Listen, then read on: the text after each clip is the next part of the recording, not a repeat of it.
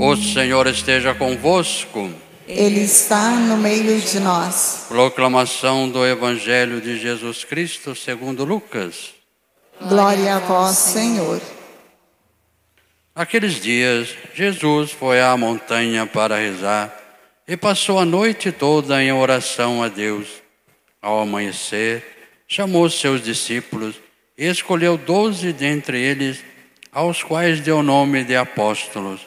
Simão, a quem pôs o nome de Pedro, e seu irmão André, Tiago e João, Filipe e Bartolomeu, Mateus e Tomé, Tiago, filho de Alfeu, e Simão, chamado Zelota, Judas, filho de Tiago, e Judas Iscariote, aquele que se tornou traidor.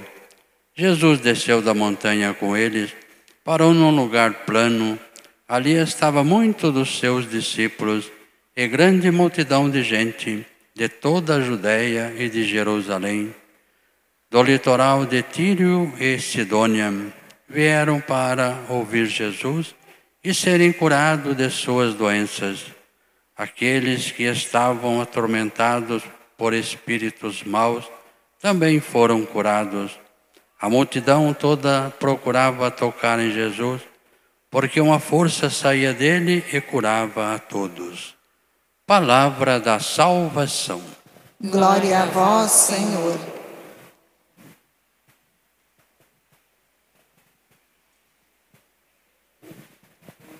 Queridos irmãos e irmãs, a liturgia, estamos encerrando praticamente o mês de outubro e é o mês também, mês missionário.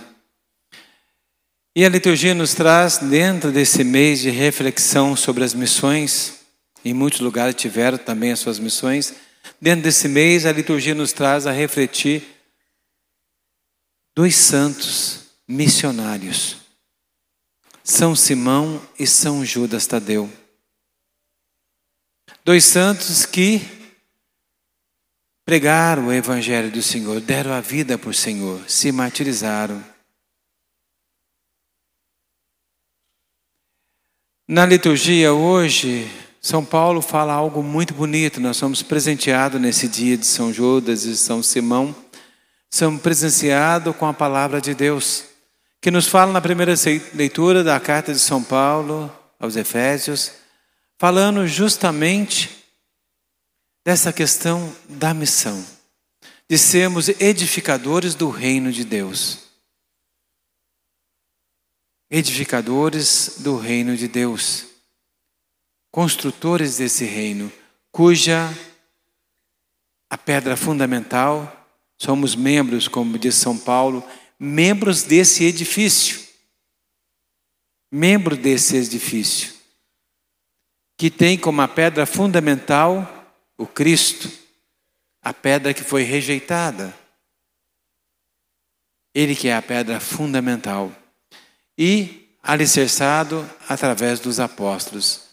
E nós formamos então a parede dessa construção que está em constante construção, que está em constante movimento e crescimento.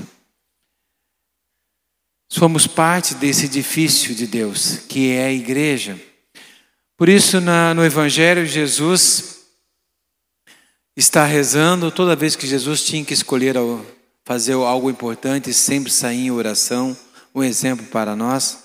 Jesus está também na montanha rezando, ele desce e escolhe entre os seus muitos discípulos doze para serem apóstolos, isto é, enviados. Todos os apóstolos são discípulos, mas nem todos os discípulos são apóstolos. Então Jesus escolhe, e a gente viu pela escolha de Jesus nomes diferentes e também pessoas extremamente diferentes uma das outras. Cada, cada discípulo que foi escolhido para ser apóstolos eram muito diferentes na maneira de ser, de agir, até do pensar. Eram pessoas diferentes. E Jesus escolheu a todos. Dentro da diversidade, ele convidava, né, diversidade, da pluralidade, ele convidava a unidade. E ali, aqueles doze eram diferentes entre si, em tudo, não só no nomes, mas também no agir.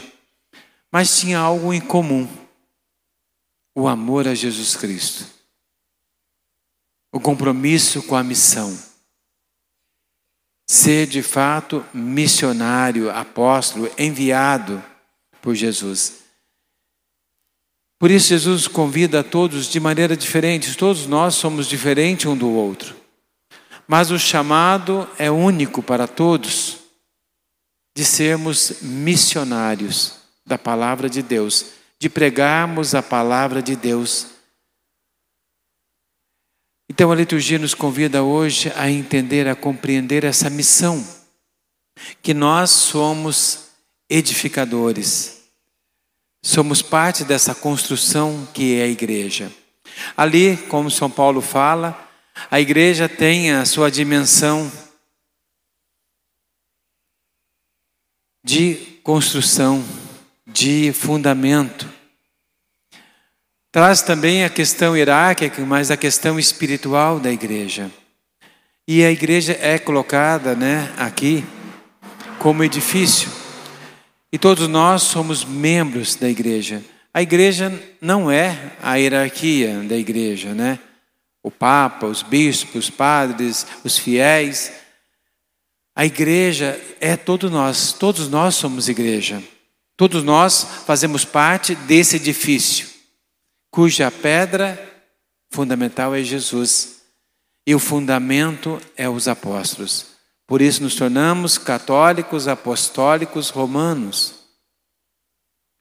Porque a base da nossa igreja, o alicerce, que tem a pedra fundamental que é Jesus, o alicerce são os apóstolos que Jesus escolheu hoje. E ele escolheu numa planície, mostrando para eles, né, numa planície você vê o que é real. Diferente da montanha quando você olha para baixo. Mas quando está perto ali na planície, você vê o real. Então Jesus mostra para eles qual é a missão, o real da missão. E as dificuldades também que eles vão encontrar na missão. Depois de Pentecostes, todos os apóstolos saíram em missão. Hoje, de maneira especial, celebramos dois deles. Dois apóstolos que saíram em missão. Simão, que São Lucas chama de Zelote. Simão, que era conhecido como Cananeu. E Judas, chamado de Tadeu, diferenciando do outro Judas que foi o traidor. Judas Tadeu era bem próximo de Jesus, era primo de Jesus. Ele era irmão, né, de Tiago, menor, filho de Alfeu, que era irmão de São José. E era filho também de Maria de Creófas, prima de, da Santíssima Virgem Maria. Então, ele era primo irmão de Jesus. Primo irmão. Bem unido, bem forte. E na Bíblia fala bastante deles, né? Refere a ele. Tadeu que pergunta para Jesus por que, que Jesus se manifestava a eles e não ao mundo. E Jesus diz para ele, para Judas, que ele manifesta para aqueles que amam a Deus e, e guardam Sua palavra. Por isso essa passagem que fala de São Judas. E tem também a carta também de São Judas. E os dois pregaram na Pérsia, diz a tradição, que eles pregaram nas doze províncias da Pérsia. E tem outras tradições que falam que eles pregavam também em outros lugares.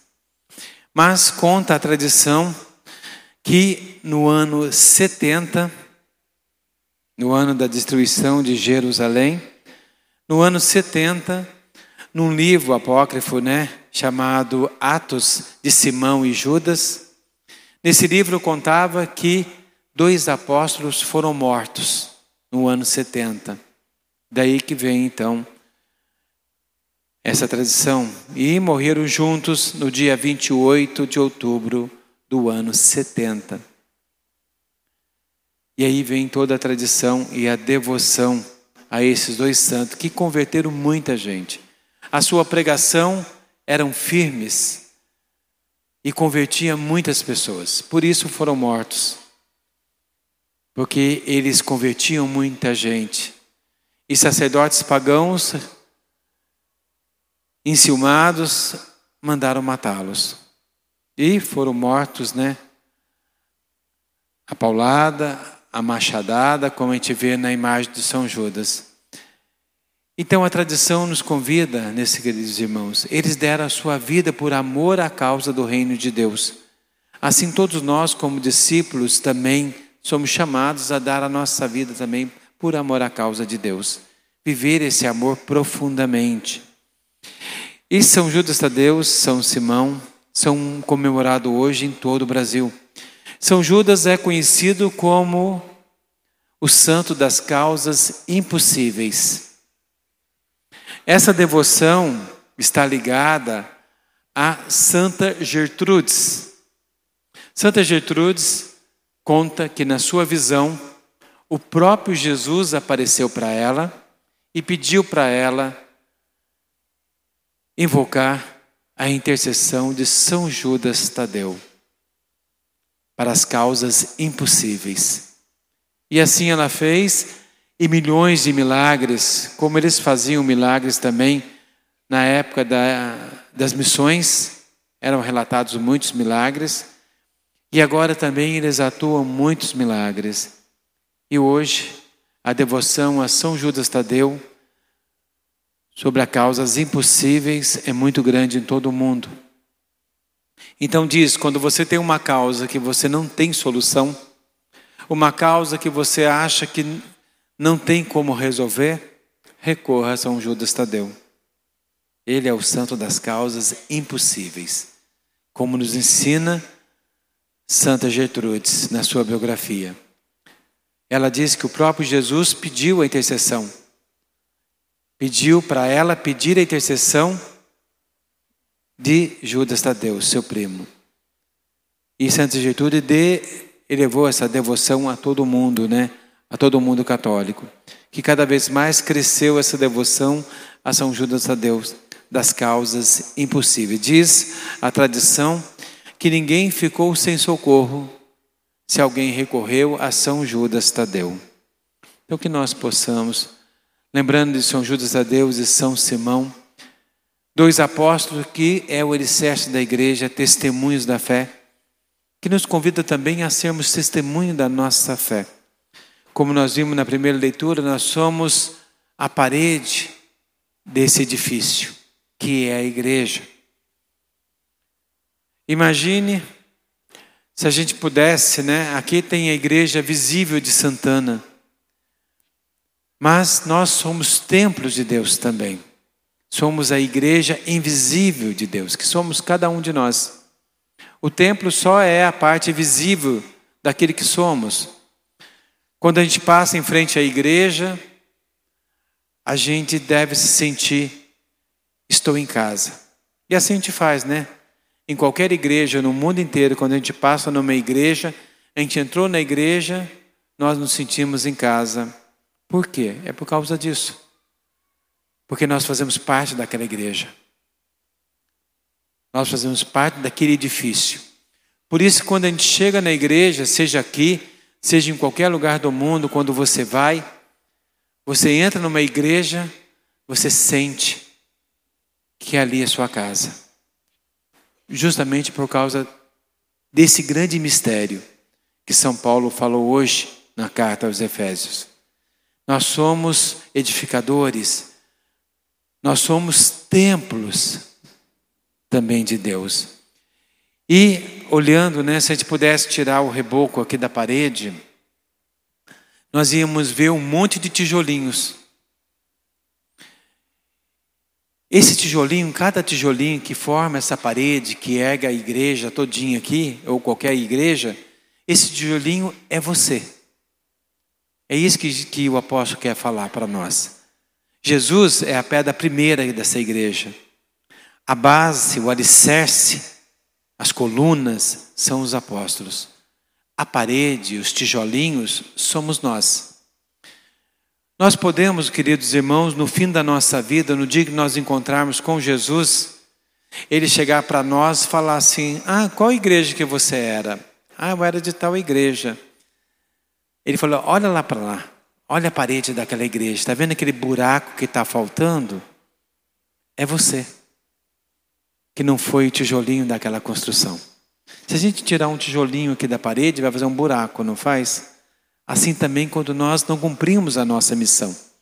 E é isso que a liturgia quer nos convidar hoje, que nós somos membros da igreja, nós somos tijolinho dessa parede, que edificamos a igreja e nós devemos seguir essa missão. Assim, a exemplo de São Judas Tadeu e São Simão. Pensando nisso, então, queridos irmãos, que nós possamos sermos edificadores da igreja. Por isso eu convido a todos a ficarmos de pé.